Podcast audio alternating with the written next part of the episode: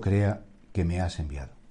Cuando Jesús, en la última oración sacerdotal, justo antes de padecer, después de la cena, después de pedir por la unidad, pide la unidad y dice, que sean uno para que el mundo crea que tú me has enviado. Qué bonito cómo Jesús quiere que el mundo crea a través del testimonio de los apóstoles. Lo decíamos el otro día, el de la ascensión, diciendo, bueno, fenomenal, porque con la ascensión, pues, se hubiera quedado, no. Él quiere que, igual que los discípulos tuvieron que reconocer que en la carne de Cristo se daba la divinidad, los siguientes cristianos tienen que reconocer que en el testimonio de los apóstoles, en las enseñanzas de los apóstoles, cuando estos son fieles, por supuesto, a las enseñanzas de Cristo, está presente el Señor. Por eso la iglesia es un misterio de humildad. ¿Por qué? Porque, claro, mm,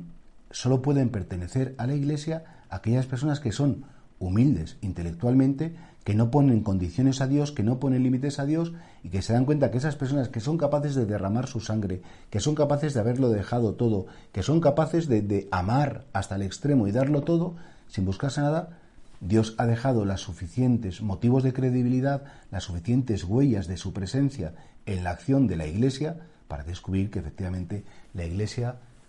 a través de sus apóstoles, de los colaboradores de los apóstoles, que son los presbíteros, y por supuesto de todos los creyentes,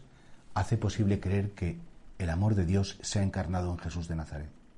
Si estamos divididos, efectivamente, pues puede parecer que esto es una especie de como de, merendola o de cortijo en que cada uno va a lo suyo. Ahora, si estamos unidos, es más fácil que el mundo crea que el Padre ha enviado a Jesús para explicar y para regalar la salvación a los hombres. Imagínate por un momento que alguien te viera tu vida, ve cómo rezas, ve cómo trabajas, ve cómo te relacionas con tu familia, ve cómo perdonas o ve cómo te peleas, ve cómo te enfadas y ve cómo, tu vida habla de Cristo. Tu vida es un motivo para que otra persona pueda creer. No porque no tengas defectos, defectos tendrás siempre, pero cuando tienes un defecto lo reconoces, no te quieres salir siempre con la tuya, eh, sabes pedir perdón, cuando has herido a alguien. Nuestra vida tiene que hablar de Cristo, porque si no habla de Cristo, nuestra vida al final, pues, pues no podemos transmitir una ideología o un programa de vida, transmitimos el encuentro con una persona. Y por eso el Señor se sirve de nuestra vida,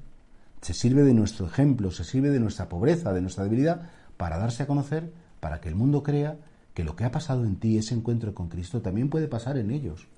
Y persona a persona